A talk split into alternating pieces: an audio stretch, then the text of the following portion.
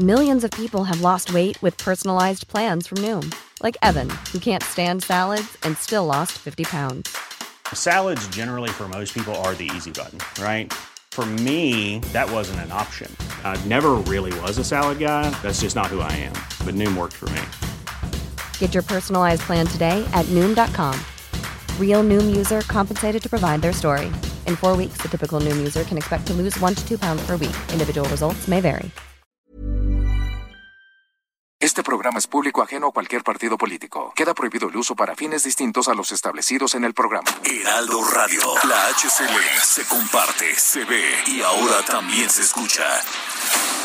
Cada noche los expertos se reúnen para debatir, polemizar, desmenuzar la noticia y a sus protagonistas en una mesa de opinión que saca chispas.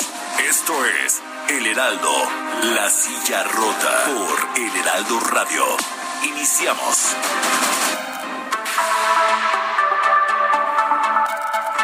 Muy buenas noches, bienvenidas, bienvenidos a esta mesa de opinión del Heraldo de México, La Silla Rota. Soy Alfredo González Castro y los saludo.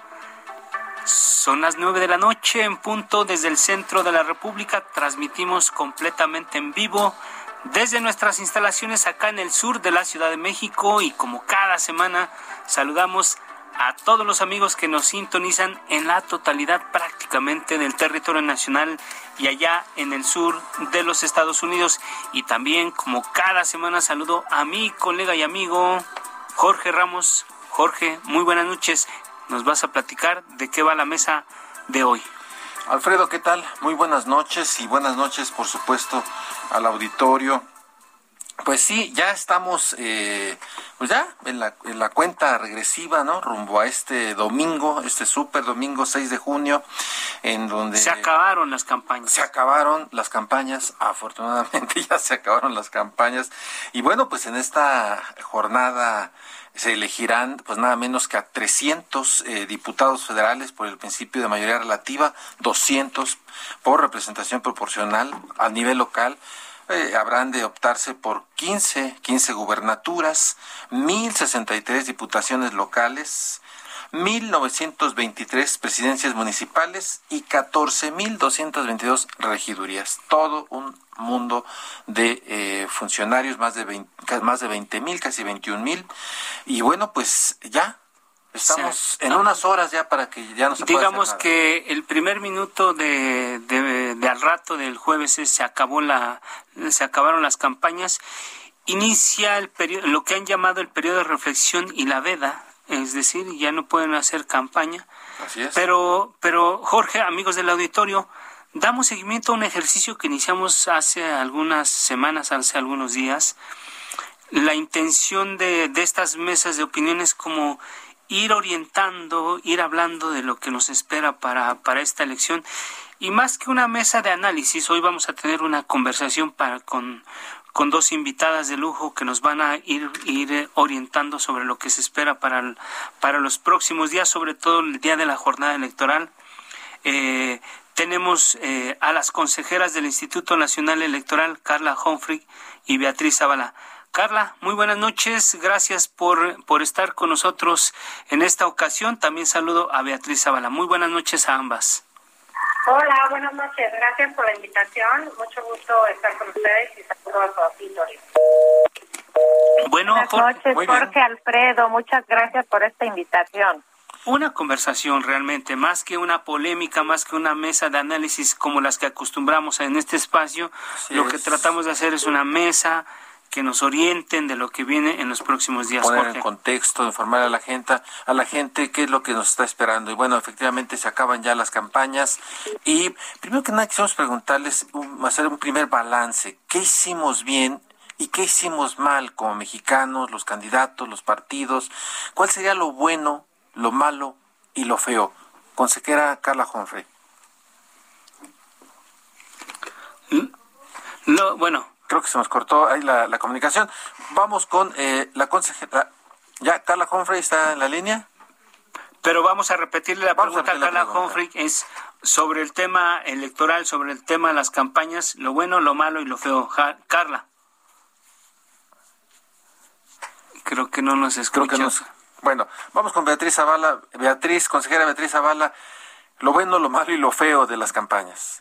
Gracias, Jorge Alfredo.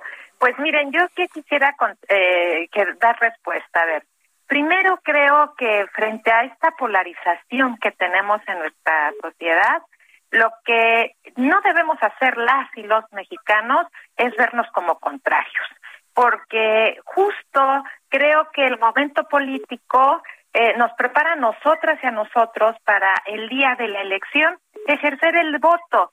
Y ese voto, que es un poder, pues lo que nos va a permitir es que decidamos el rumbo que queremos para nuestro país. Y creo que para eso está diseñado el proceso electoral, las elecciones y el ejercicio de este gran derecho. Entonces, lo primero es no vernos entre mexicanas y mexicanos polarizados como contrarios, sino vernos como complemento de un Estado democrático en el que la mayoría decidirá con su poder de voto el rumbo que quiere darle, con independencia de con quién de por quién vote, lo que vamos a decidir es el rumbo de un país.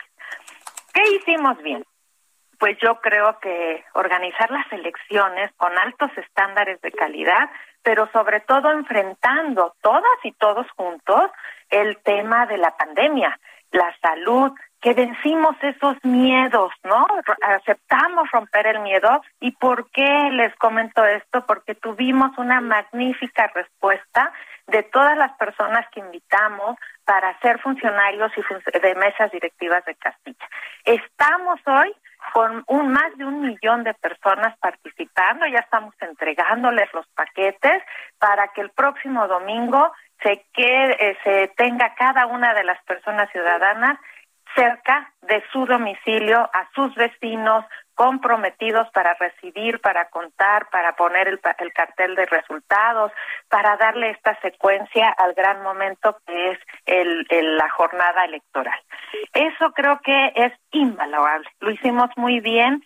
Las y los mexicanos tuvimos una respuesta grande. También aceptaron casi tres millones de personas ciudadanas ser representantes de partidos políticos en las casillas. Se registraron más de 30 mil personas para ser observadores y observadoras electorales. Esto quiere decir, la verdad, que lo hicimos muy bien porque aceptamos el reto. Eh, y yo creo que los partidos políticos tuvieron eh, una posibilidad de salir a buscar a representantes, eso es algo que hay que reconocer también, invitarlos, buscarlos, registrarlos y este, integrarlos a este modelo electoral. Jorge y Alfredo, eso de verdad que es de las cosas que eh, tenemos una gran respuesta muy positiva y que hay que resaltarlo y agradecerlo, ¿no?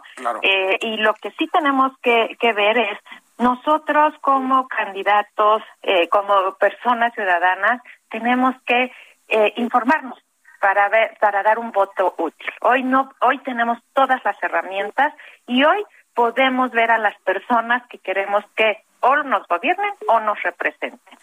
Lo feo es que hubo un tema eh, fuerte con relación a las prohibiciones constitucionales, porque sí tenemos un sistema eh, eh, estricto en cuanto a las prohibiciones constitucionales para servidores públicos, para lo que no se puede hacer, y me parece que hubo siempre eh, una conducta en el límite, y hoy se está definiendo en la jurisdicción, pero creo que eso pudo verse evitado, eh, pudo verse eh, matizado, seguir una regla constitucional para poder seguir adelante. Eso es lo que yo les pudiera comentar frente a esta gran pregunta que eh, formular. Gracias. Claudia Zavala, muchas gracias.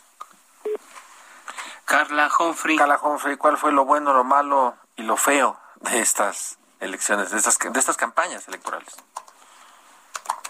Eh, buenas noches. Pues yo creo que lo bueno es que es el proceso electoral más incluyente de la historia.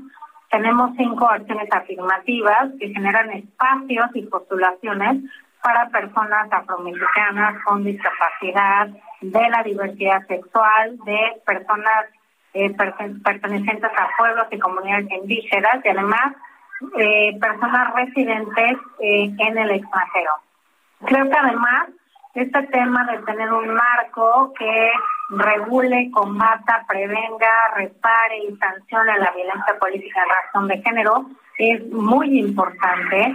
Creo que esto es un tema que dota esta elección de elementos importantes y novedosos y que junto con eh, la aprobación de la reforma de paridad total que se publicó en el Diario Oficial de la Federación el 6 de junio de 2019 que incide y creo que es algo que no se ve o que no se no se pone el énfasis necesario pero la reforma en la que se adiciona a la Constitución el principio de paridad a la reforma de 2019 es distinta la reforma de 2014 habla de paridad en las postulaciones y la reforma de 2019 nos habla de paridad en la integración de los tres poderes del Estado, en los tres niveles de gobierno, órganos autónomos y bajo sistemas normativos internos. Eso me parece que es lo bueno. Lo malo creo que no se ha alcanzado a entender eh, la profundidad y el alcance de este de esta reforma en materia de paridad total y también en el tema de violencia política en razón de género. Creo que en este tema, si bien toda la violencia es condenable, se ha mezclado el tema de violencia de cosas que no tienen que ver con el proceso electoral directamente, con cuestiones relacionadas con el proceso electoral. Entonces es difícil eh, ver cuáles son los temas que inciden en este proceso electoral y cuáles otros pues tienen esta lupa especial o muy grande en los temas de violencia política en razón de género. Entonces creo que en ese sentido tenemos que saber muy claramente dónde estamos, hacia dónde vamos y qué es lo que tenemos que eh, reformar tanto administrativamente como legislativamente y como jurisdiccionalmente. Y creo que eh, pues este tema en el que tenemos un sistema nacional electoral, en el que tenemos eh, autoridades administrativas y jurisdiccionales, en el que todas pueden, todas las personas pueden denunciar impugnar las resoluciones que toma la autoridad electoral, en este caso el INE, o los organismos públicos electorales, creo que esto dota de certeza a dónde estamos. Es decir, hay reglas, hay normas, hay instancias establecidas y hay además instancias que establecen y deciden qué es lo que va a acontecer en nuestra eh, eh, digamos, esencia electoral, en lo que vamos a hacer, en lo que vamos a seguir, en cuáles son los criterios. Y creo que eso vale mucho la pena. Eh, desde hace 30 años y en, muy buena parte de este siglo y del siglo anterior, eh, pues los diferendos en el tema electoral se han resuelto por la vía administrativa, por la vía jurisdiccional, por la vía de los cauces pacíficos y de derecho por el que se resuelven y resolvemos estos temas. Y creo que tener hay que tener mucho énfasis en esto. Eh, México es punta de lanza y muchas autoridades a nivel eh, mundial siguen el esquema de nuestro país en el tema de cómo resolver los conflictos electorales. Gracias, Carla. Eh, gracias, consejera Carla Humphrey. Eh, ya lo decías tú, eh, el tema de la violencia contra las mujeres candidatas es un capítulo aparte en medio centenar de sanciones por violencia política contra mujeres en campañas, de las cuales cerca de 40, 40 fueron los, de los agresores fueron hombres. Yo le quiero preguntar a la consejera Claudia Zavala, ¿por qué se sigue agrediendo a las mujeres en campañas políticas? Sabemos que hay un fenómeno de violencia, pero particularmente contra las mujeres. ¿Qué nos puede decir, consejera? Pues que yo creo que le voy a decir una respuesta que en el feminismo se da mucho, pues porque pueden, y es que la estructura social que tenemos justamente parte de ese supuesto que porque pueden, se pueden violentar a las mujeres y no se ha hecho la distinción tampoco en la parte político-electoral. Entonces, ¿Qué es, por qué sigan, eh, eh, por qué agrediéndose a las mujeres en las campañas, en el ejercicio de los cargos? Porque tenemos una sociedad en la que los prejuicios pesan sobre eh, las definiciones de las propias mujeres, sobre sus, sus identidades, sobre todo. Es porque tenemos una estructura patriarcal de historia, pero que hoy en las contiendas políticas lo que lo que está pasando es que se acrecenta desde el momento en que las mujeres dieron el paso a también ejercer el poder, también participar en los cargos de decisión y esta estructura pues está eh, poniendo esta esta barrera porque se consideraba que el poder era cuestión de hombres y que el, el poder se ejercía masculinizado como se había pensado. Entonces, creo que eso es una de las partes importantísimas que nosotros tenemos que transformar en nuestra sociedad para ir disminuyendo parte de las violencias que se están ejerciendo en todos los ámbitos y pues en lo político mucho más porque se trata del juego del poder. Lamentable que esto esto siga ocurriendo. Consejera Carla Humphrey, ¿qué falta? ¿Qué falta promover, mejorar para, eh, pues yo no diría reducir, yo diría terminar con estas violencias contra las mujeres? Pues como decía mi compañera Claudia Zavala, creo que hay que concientizar a la población que tenemos derechos iguales, que podemos ejercer los derechos en igualdad de, con, de, condiciones, pero todavía no estamos ahí.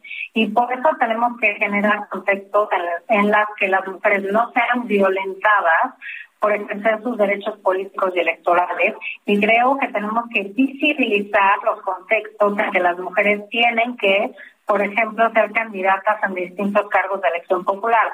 En este proceso electoral, las mujeres, el, bueno, el Instituto Electoral Electoral, pero de la mano con organizaciones de la sociedad civil, ha instrumentado diversas eh, herramientas para visibilizar, contener, sancionar y erradicar la violencia política en razón de género. Pero creo que no es un tema fácil, creo que no es un tema que eh, podamos resolver en pocos años y por eso es necesario tener una reglamentación adecuada que permita combatir la violencia política en razón de género. Y lo hemos visto hoy, por ejemplo, desafortunadamente hay una sentencia de la Sala Superior del Tribunal Electoral del Poder Judicial de la Federación en el que revoca una resolución de eh, el Instituto Nacional Electoral en el que retira la candidatura a tres personas por haber cometido, cometido violencia de género.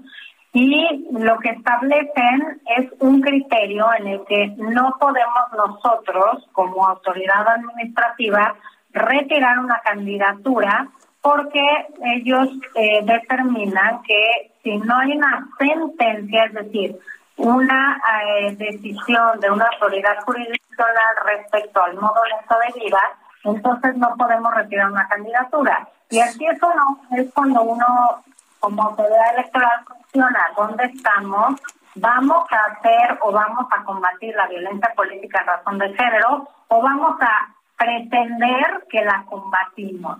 Vamos a hacer como que la combatimos, porque las primeras autoridades que tenemos contacto con personas que violentan a las mujeres somos las autoridades que les damos registro y ellas, las autoridades jurisdiccionales, no son. Tenemos un dato eh, que me parece eh, especialmente relevante comentar. Las autoridades jurisdiccionales en materia electoral no determinan, en salvo el 3% de los casos, cuáles son las personas que pierden el modo honesto de vida y por lo tanto no cumplen con un requisito de elegibilidad establecido por la Constitución. Entonces creo que no acabamos de entender como autoridades del gobierno mexicano, del Estado mexicano, cuál es la forma, la manera y el contexto en las que las mujeres tenemos que ejercer nuestros derechos políticos y electorales y cuáles son las condiciones de violencia que sufren las mujeres en nuestro país. ese es un dato muy importante lo que comentas, Carla Humphrey, consejera electoral del INE. Sin embargo, con la nueva disposición para candidaturas, es probable que haya más mujeres en, en las gubernaturas, en las diputaciones, en las alcaldías y otros cargos públicos que están en juego.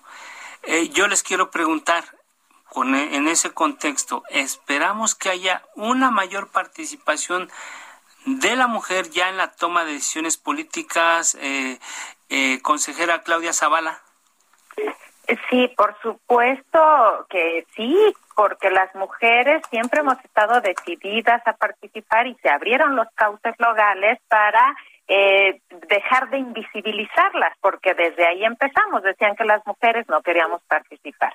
Esperamos que haya una mayor participación, sí, y la estamos viendo, pero lamentablemente también lo que estamos viendo es que esta mayor eh, participación lo que está implicando es también mayor número de violencias, sobre todo en el ejercicio de los cargos. Y los datos no nos dejan, eh, no nos, eh, no nos, o sea, no, no nos dan, nos, nos permiten, mejor dicho, los datos afirmar que a mayor participación de, las mujeres en las tomas de decisiones se ha disparado también las violencias. En el ejercicio del cargo en ayuntamientos, por ejemplo, es muy visible. Y ahora, sí esta participación, y yo coincido aquí con la consejera Carla, la tenemos que dar, la tenemos que resguardar, la tenemos que arropar desde todos los ámbitos, las instituciones, porque justamente para este, para erradicar la violencia, lo que tenemos que llevar es ese arropamiento de las mujeres, que las mujeres hoy tenemos bases legales para incrementar la participación, pero también tenemos que arroparlas para que no sufran las violencias. Y lamentablemente hemos llegado a casos de violencias feminicidas. Entonces, eso es, es un tema que debemos de ser muy estrictos. La erradicación de, la de las violencias se da con cero tolerancia a la violencia, a cualquier tipo, simbólica, institucional, psicológica, de cualquier tipo de violencia, lo que tenemos que tener es cero tolerancia. Entonces, sí participación, sí, sí se prevé, está el modelo y el diseño para ello, pero tenemos que trabajar para que esa participación sea libre de violencia. Totalmente, totalmente. Consejera Carla Humphrey, eh, más mujeres al poder veremos y este aspecto que dice la, la consejera eh, eh, Claudia Zavala, eh, hay que arroparlas más, hay que arropar más este, este, estas mujeres al poder. Sin duda, hay que arroparlas más, hay que hacerles conocer los derechos que tienen, que pueden eh, ocupar cualquier campo comunitario, municipal, estatal, federal, y además que tienen que hacerlos en contextos libres de violencia. La violencia política contra las mujeres no solo se da cuando ya ocupan, ya ocupan un cargo público, sino en los partidos políticos, también cuando eh, realizan precampañas, campañas y también cuando ocupan un cargo de elección popular o un cargo de designación pública. Aquí es donde tenemos que, incidir muy claramente en que las mujeres somos violentadas en distintas formas dependiendo del cargo en el que ocupen o el nivel en el que estemos. Y yo lo digo muy claramente, cuando estábamos, y a la consejera Zavala lo sabe porque siempre ha sido una aliada invaluable en estos temas, cuando estábamos eh, haciendo el acuerdo para paridad en las gubernaturas, en estas 15 gubernaturas, al menos exigir siete mujeres candidatas y que los partidos obligatoriamente tuvieran que postular. Eh, recuerdo perfectamente que se iniciaron distintas eh, conversaciones, debates, etcétera, con eh, representantes de los partidos políticos y con legisladores.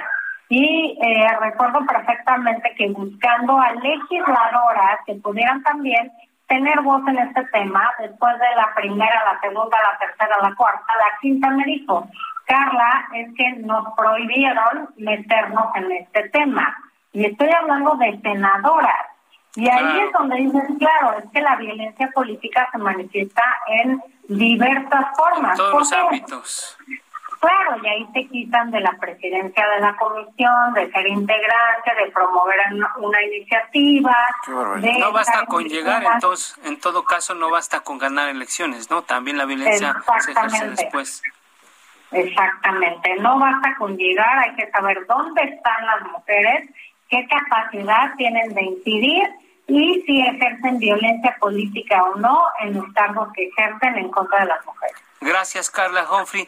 Eh, estamos por ir al corte, Jorge, amigos del auditorio. Eh, vamos a regresar con, con un asunto importante que yo creo que hay que reiterarlo, hay que machacarlo. Ya hablamos el tema de las mujeres, cuál va a ser la participación, cuáles son las limitaciones a las que tienen que enfrentarse, los obstáculos, pero también es importante que las consejeras que están dentro del, del instituto que se encarga de organizar y de ser el árbitro de esta contienda nos ayuden un poco a reiterar qué es lo que va a estar en juego el próximo domingo 6 de junio en tres días. Vamos a hacer un corte eh, y regresamos con las dos consejeras para que nos platiquen viene? viene para el próximo domingo. domingo. Gracias, regresamos.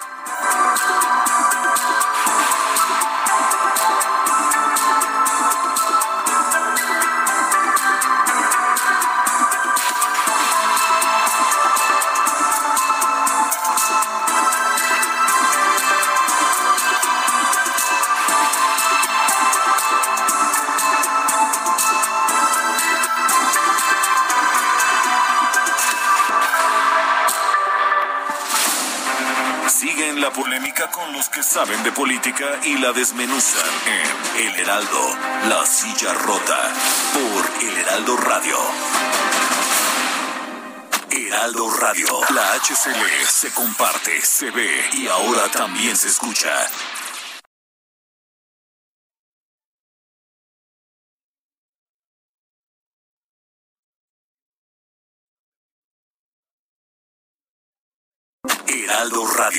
HCL se comparte, se ve y ahora también se escucha. El Heraldo, la silla rota. Mesa de análisis e investigación con Alfredo González Castro y Jorge Ramos. Regresamos. Son las nueve de la noche con 30 minutos en el centro de la República. Le reiteramos que estamos transmitiendo totalmente en vivo por el 98.5 de su frecuencia modulada acá en el sur de la Ciudad de México. Y también como cada semana, como siempre, nos puede sintonizar en prácticamente la totalidad del territorio nacional y también allá en el sur de los Estados Unidos. Jorge, amigos del auditorio, regresamos a esta mesa de análisis, de opinión de la Silla Rota y el Heraldo de México. Estábamos conversando con dos personajes protagonistas de esta historia que se está escribiendo desde hace algún tiempo y que va a tomar un curso a partir del próximo 6 de junio. Eh, Jorge. ¿Qué tal? Eh, bueno, buenas noches de nueva cuenta al auditorio. Estamos de regreso y tenemos a eh, las consejeras electorales del Instituto Nacional Electoral Carla Humphrey y Claudia Zavala, ambas consejeras, y continuamos con esta conversación. Y quisiéramos que eh, en esta segunda parte le, nos ayuden a, informarle a la ciudadanía eh, qué va a suceder el próximo domingo, qué necesitan, además de su credencial de elector para ir a votar. Luego, más, más adelante abordaremos las condiciones de seguridad física y ante la, y ante la pandemia, ¿no? Pero, eh, Carla Humphrey, ¿qué es lo que le podemos decir al ciudadano que va a pasar el próximo domingo? Bueno, el próximo domingo el Instituto Nacional Electoral instalará más de 162 mil casillas en todo el territorio nacional y las vecinas y vecinos de todos nuestros ciudadanos serán los que cumplirán como funcionarios y funcionarios de mesas directivas de casilla. Es decir, en todo el país habrá casi 1.5 millones de ciudadanos que estarán al frente de las eh, mesas directivas de casilla y además, en el contexto de pandemia, tenemos, creo, como, como mexicanos y mexicanas, muy las reglas conforme las cuales tenemos que ir a ejercer nuestro voto. Pero además, en condiciones de pandemia, el instituto ha emitido 18 protocolos para cuidar la salud de las y los mexicanos en distintas etapas del proceso electoral. Por ejemplo, en la capacitación electoral, en el, en el cómputo, en la instalación de las mesas directivas de casilla. Y es lo que es muy importante y por eso agradecemos este espacio, porque hoy es el día en que terminan y tienen que terminar de conformidad con la ley las campañas electorales. Por tanto, a partir de mañana no, no veremos ningún pronunciamiento respecto a candidatas, candidatos, partidos políticos, porque es un periodo de veda de aquí al domingo para que todas y todos podamos emitir un voto razonado e informado. Y por esto creo que es importante que podamos emitir las medidas sanitarias eh, con las cuales las y los ciudadanos tienen que ir a ejercer su voto, porque creo que es importante decir que las casillas eh, tienen todos los protocolos adecuados para cuidar la salud de quienes vayan a votar, pero también de quienes ejercen como funcionarias de, y funcionarios de mesa directiva de casilla, pero por supuesto de quienes además observan la elección de nuestros visitantes extranjeros, pero además de eh, los y las representantes de los partidos políticos, porque esto es un entramado que da legitimidad a nuestras elecciones. Hemos tenido este sustento legal de cómo organizar las elecciones, lleva más de 30 años, hay que tener confianza en cómo se organizan las elecciones. Y yo apuntaría, quizá habría que eh, empezar a pensar en otras formas de ejercer nuestro derecho a votar creo que ya tenemos un eh, sistema que está aprobado, que nos da garantías y certezas de, que nuestro voto cuenta y se cuenta, y que también podemos ofrecer distintas formas en que la ciudadanía puede participar en estos ejercicios, en estos derechos y obligaciones, para ver cuál es el futuro de nuestro país. Entonces diría que el día de la jornada tenemos que ir a votar, tenemos que llevar un cubrebocas, tenemos que ponernos gel al entrar a la casilla, tenemos que mostrar nuestra credencial de elector, no entregársela a los funcionarios y funcionarios de mesa de casilla, tenemos que acudir a votar, tenemos que llevar nuestra pluma y esto para evitar contagios con el crayón no es porque se borre, esto es una noticia falsa, que no tiene ningún sustento. Y además después tenemos que marcar nuestro dedo con el líquido indeleble que no, otra noticia falsa, no eh, propaga el virus del COVID porque es biocida y tiene distintos elementos, elementos que inhiben la propagación del virus y que además tendremos que estar solamente dos electores o electoras en la casilla al momento de emitir nuestro voto.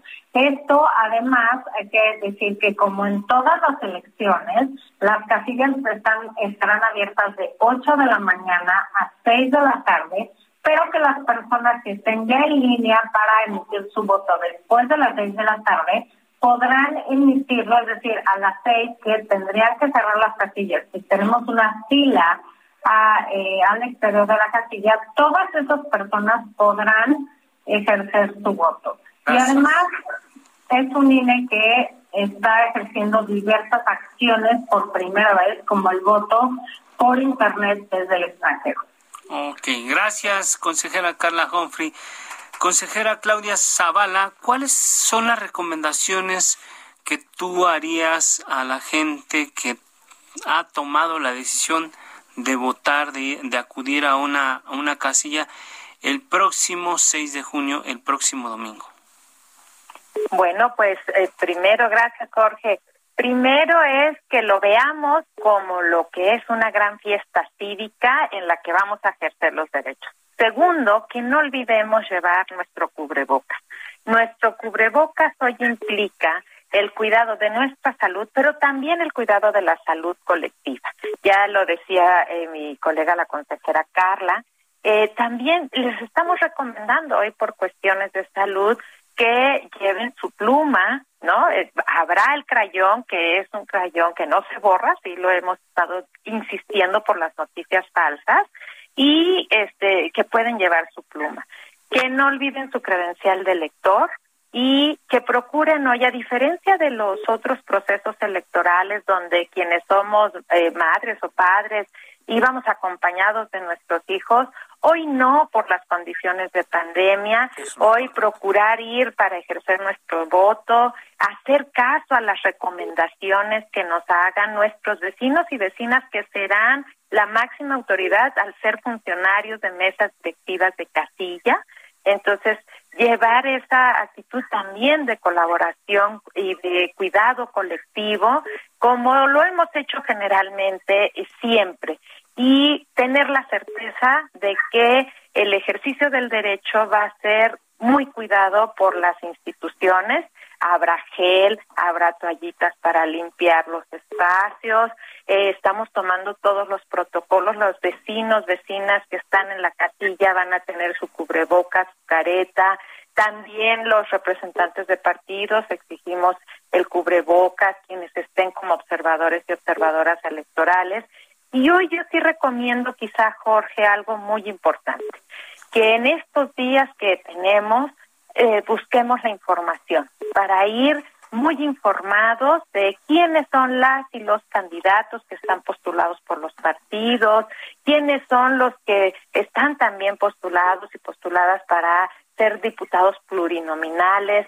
Hicimos un esfuerzo institucional coordinado con los partidos políticos eh, para darles esta información que pueden eh, justamente consultar en el en el sistema candidatas candidatos conóceles es candidaturas.ine ahí van a encontrar la información de todas las personas que están en la contienda electoral postuladas por los partidos para que puedan ver cuál es eh, su historia, su currículum eh, que los avala, cuáles son las propuestas que están formulando para que podamos ir así. Y también que nos adelantemos a la información, ahora la tenemos accesible y si tienen alguna duda, que nos llamen, que se informen para que nosotros podamos a, este, auxiliar en este proceso de información. Y sobre todo, Jorge, y creo que aquí cierro esta intervención, es que antes de creernos alguna información, porque hoy hay mucha información falsa, muchas se está diciendo, por ejemplo, que los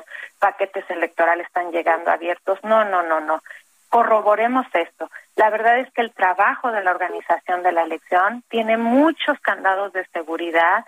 El día de la elección, el, domingo, las ciudadanas, los ciudadanos, sus vecinos se van a reunir frente a los representantes de partidos, se va a abrir el paquete electoral que se le está entregando ahorita a los presidentes, presidentas de las mesas y van a constatar que todo está como debe estar, en perfectas condiciones, este, todo con, bajo control para que pueda dar esa certeza de que el voto y tengan esa plena certeza, el voto cuenta, cuenta bien y lo que define el rumbo del país, quienes gobiernan y quienes representan, es el voto de todas y todos los ciudadanos consejera eh, Claudia Zavala y por supuesto la consejera Carla Humphrey nos han dado, eh, creo yo, eh, tips muy importantes para que la gente, uno, sepa cómo debe, cómo puede, ir a votar, a, la urna, a la casilla, a la casilla el próximo domingo, ¿no? Pues sobre todo estos detalles que, que, que, son muy importantes, que no vayan acompañados de sus hijos, vaya que, que vayan las mascotas, exactamente, digo, lamentablemente en esta circunstancia no, eso no es posible. Y en otro momento era una fiesta cívica en la que prácticamente a veces acudían las familias completas. Hoy ya no va a ser posible. Hoy no va a ser posible eso, ¿no? Y luego la otra parte también muy relevante que ambas consejeras creo que es importante hacer hincapié es que se informe la ciudadanía bien y que si tiene dudas recurra a, las fuentes, ahí está el, la página de internet del INE, ¿no? Donde hay mucha información. Ubica tu casilla. Ubica tu casilla, en fin, conoce, conoce, a tus candidatos, en fin, hay mucha información.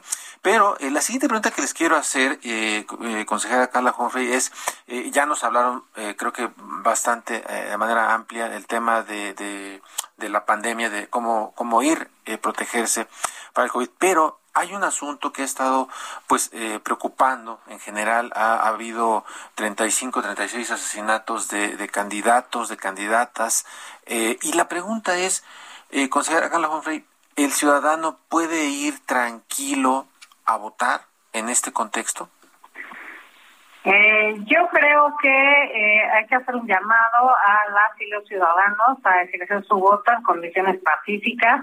Es el momento en el fin de las campañas electorales para hacer este llamado. Creo que la violencia no se puede apoderar ni de nuestras elecciones, ni, ni de nuestro gobierno, ni de, de nuestras decisiones. Pero además creo que es muy importante diferenciar si bien toda la violencia es condenable, hay que diferenciar claramente cuál incide directamente en los procesos electorales y cuál eh, tiene una lupa que magnifica los eventos en torno a los procesos electorales.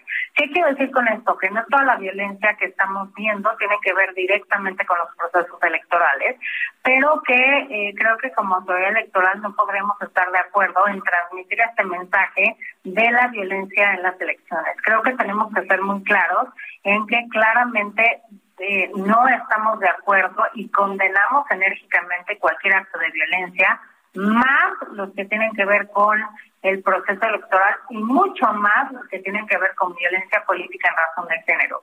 Pero tenemos que tener muy claramente determinados cuáles son nuestros casos de violencia y no generar ese mensaje que son elecciones violentas y que además las personas eh, tienen riesgo por ir a ejercer su voto. Esto creo que está y tenemos que desterrarlo de todo pensamiento eh, de cara al próximo 6 de junio. Y creo que tenemos que generar este mensaje de confianza respecto a que las condiciones en el país sí hay violencia, sí ha habido por supuesto violencia política, pero que tenemos que tener claramente determinado que eso no es un contexto generalizado de violencia en nuestro país y que el arma que tenemos como ciudadanas y ciudadanos de manifestarnos en contra de la violencia es justamente acudir el 6 de junio a votar, a ir a nuestras casillas y emitir nuestro voto por la opción política que nosotros creamos pertinente y adecuada. Pero hay que ir a votar el 6 de junio y creo que las condiciones están dadas para participar en contextos libres de violencia. Gracias, eh, consejera Carla Humphrey.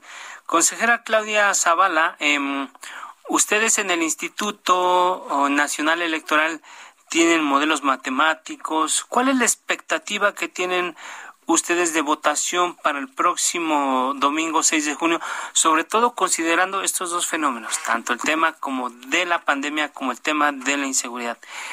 ¿Qué están previendo ustedes que, la votación va a ser histórica, va a ser una, una, una votación eh, normal para estas, para estas elecciones intermedias o la efervescencia política que se ha dado previamente va a motivar que, que la participación sea copiosa? ¿Qué están viendo ustedes, consejera Claudia? Yo creo que hay un elemento que nos hace ser optimistas en que la pandemia no va a afectar el ejercicio de la, del voto y es que en este proceso hayan aceptado ser funcionarios, representantes, observadores, eh, todo este esquema ciudadano y eh, lo que yo veo por esta eh, por esta aceptación es que van a ser las mismas condiciones para el electorado, que vamos a salir a votar en las condiciones que siempre hemos salido a votar. Hoy quizá hay un elemento en el que hay un llamado eh, en redes sociales, que también esto es un, un tema importante porque son más medios de comunicación. Ustedes mismos han, este, nos están ahora invitando a tener esta charla en donde lo que tratamos de generar es eh, la invitación de ejercer nuestro derecho a voto. Así que yo veo que la pandemia no, no será un factor que nos impida el ejercicio del voto.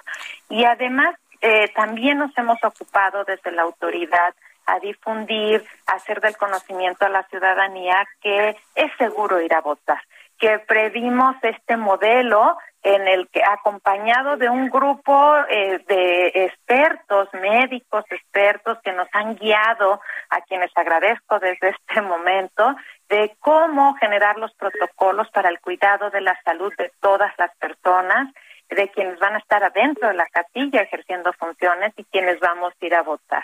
Eh, eh, asumir esta parte, atender las recomendaciones, lo que hemos diseñado también, por ejemplo, para que la medida de distancia, la distancia que se requiere para hacer la fila, todas esas condiciones yo creo que vamos a tener un nivel de participación como la ciudadanía siempre nos ha estado eh, mostrando que quiere acudir en estos procesos eh, electorales.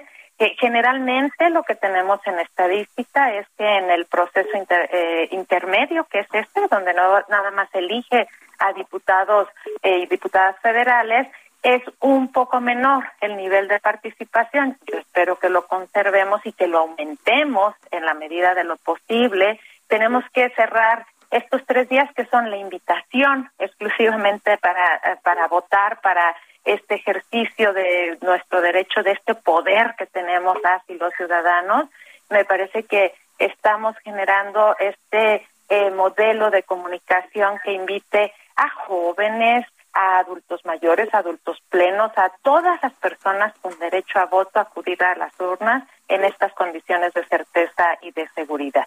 Entonces yo creo que podemos tener eh, optimismo para revisar que la pandemia no va a ser un factor que nos limite estas posibilidades de voto. Pues ahí está el mensaje, consejeras eh, Claudia Zavala y eh, Carla Humphrey, ni violencia ni pandemia inhiben el voto y creo que es importante que la gente sepa que puede ir a votar eh, con ciertas medidas, sobre todo por el tema de la pandemia, pero que es seguro, como dice la consejera, ir a votar. Y ya estamos en la recta final, un par de minutitos quisiéramos robarles para preguntarles cómo visualizan el día 7 de junio eh, y lo que sigue, ¿seguiremos igual o peor de polarizados, consejera Carla Humphrey? Eh, yo creo que esto partirá de un ejercicio ciudadano de apropiarse de las elecciones, de ir a votar, de eh, expresar la opinión en las urnas y después obviamente de que se cuenten los votos de cada una y cada uno de los ciudadanos. El 7 de junio amaneceremos con un escenario de un PRES prácticamente finalizado, un, un, eh, eh, un eh, control rápido también, tanto de la elección de diputaciones federales como de las 15 gubernaturas que estarán en juego en este proceso electoral. Recordemos que en este sistema nacional electoral, el INE eh, digamos que establece ciertas reglas, pero cada entidad federativa, y creo que, creo que hay que decirlo muy claramente, porque luego todo parece que es competencia del INE y no es así. Cada entidad federativa tiene su autoridad electoral encargada de sus elecciones locales, como son las gubernaturas, las diputaciones locales, las alcaldías o las presidencias municipales. Y yo en ese momento, bueno, hasta el 3 el miércoles 8 de junio empezaremos los cómputos y escrutinios de los votos, que son unas medidas de las que creo que con tecnología podemos tener resultados mucho más al alcance, reduciendo tiempos y avanzando costos. Pero bueno, en este proceso electoral empezaremos a tener un escenario postelectoral en que tendremos resultados ya del cómputo y el escrutinio a partir del miércoles siguiente, eso dice la ley, al día de la jornada electoral, y por tanto pues todavía estamos dilucidando diversos temas en relación con la votación. Y luego viene una parte muy relevante que es la relacionada con eh, el financiamiento, los ingresos y egresos de los partidos políticos y de las candidaturas en el proceso electoral. Y recordemos que esto puede incidir en distintas formas en las que tendremos que evaluar y también eh, las autoridades jurisdiccionales sí se cumplieron con los marcos normativos respecto de los ingresos y egresos para las campañas electorales. Topes de gastos de campaña, primero que nada, pero también si los recursos son lícitos o ilícitos dentro de las campañas ah, electorales. así que, no, así que creo que a partir de ahí al 22 de julio, que tenemos como autoridad electoral el tiempo para determinar si se rebasaron o no los topes de gastos de campaña, y hasta el 23 de agosto que se determina la asignación de eh, diputaciones plurinominales, todavía tenemos un buen tramo en el que tendremos que seguir trabajando y que además se juntará con el proceso para organizar la consulta popular. Gracias, eh, eh, consejera Carla Humphrey. Consejera Claudia Zavala, ¿Cómo visualizas tú el día después, en un par de minutitos, eh, sobre todo porque se ha pensado que se van a judicializar mucho estas elecciones? Lo visualizo como siempre nos ha mostrado la ciudadanía, en paz, en armonía, este, continuando con nuestras actividades porque recreamos la democracia, pero también porque hay algo elemental. Ese día de las elecciones en la noche yo voy a tener afuera de mi casilla los resultados de mi casilla. Voy a tener insumos eh, eh, para consultar el momento a momento de cómo van llegando las actas de resultados y sobre todo, eh, Jorge, vamos a tener conteos rápidos que les vamos a dar estimaciones de cómo están los resultados. Unas de las tendencias de los resultados. Lo vamos a hacer para las diputaciones federales y también para las 15 gubernaturas. Entonces, la ciudadanía va a poder estar enterada de ello. El proceso jurisdiccional es muy común siempre. Yo lo que les diría a la ciudadanía, a las personas, es estén atentas a lo que las autoridades electorales, tanto en los estados como en el INE, en, el caso de la Cámara de Diputados, vamos a salir a dar de tendencias de en los resultados. Eso es importante porque nos aproxima a ver eh, si hay resultados cerrados, si la tendencia dice que hay posibilidad de triunfo de alguna fuerza política, y eso es lo verdadero, porque normalmente las fuerzas políticas candidatos salen a proclamarse cuando cierran las, las, las casillas. Todavía ahí no hay una definición de parte de las autoridades. Así que veamos la información de las autoridades, consultemos los PREPs momento a momento para que nosotros podamos estar tranquilos y, como siempre, recrear la democracia en paz. Claro, y que no acabemos a girones, ¿no? Como hoy estamos en una situación sumamente polarizada. Pues muchísimas gracias, eh, consejeras eh, Carla Humphrey y Claudia Zavala por eh, ayudarnos a pues comentar con el auditorio los pormenores de lo que viene, de lo que se puede hacer y que bueno, sobre todo que se puede ir a votar y votar con seguridad. Muchísimas gracias, consejeras. Alfredo, pues ya se acabó el tiempo. Se acabó el tiempo y no nos resta más que agradecer a todo el equipo que hace posible esta producción. Isaías Robles en la información. Orlando Oliveros en, la producción, Emanuel Bárcenas en los controles técnicos y Gustavo Martínez en la ingeniería. Los esperamos el próximo martes a las nueve de la noche en la mesa de opinión a fuego lento. Vamos a tener como los el análisis de lo que viene después de las elecciones y más. Buenas noches, descanse. Gracias a nuestras dos invitadas, Jorge. Buenas noches, buenas noches, por favor, eh, no se les olvide usar sus cubrebocas, úsenlo, yo me lo pongo. Hasta la próxima.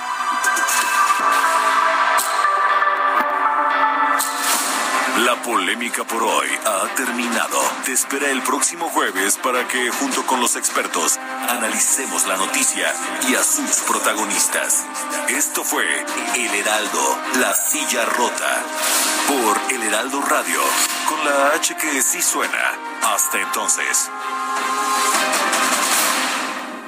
Heraldo Radio, la HCL se comparte, se ve y ahora también se escucha.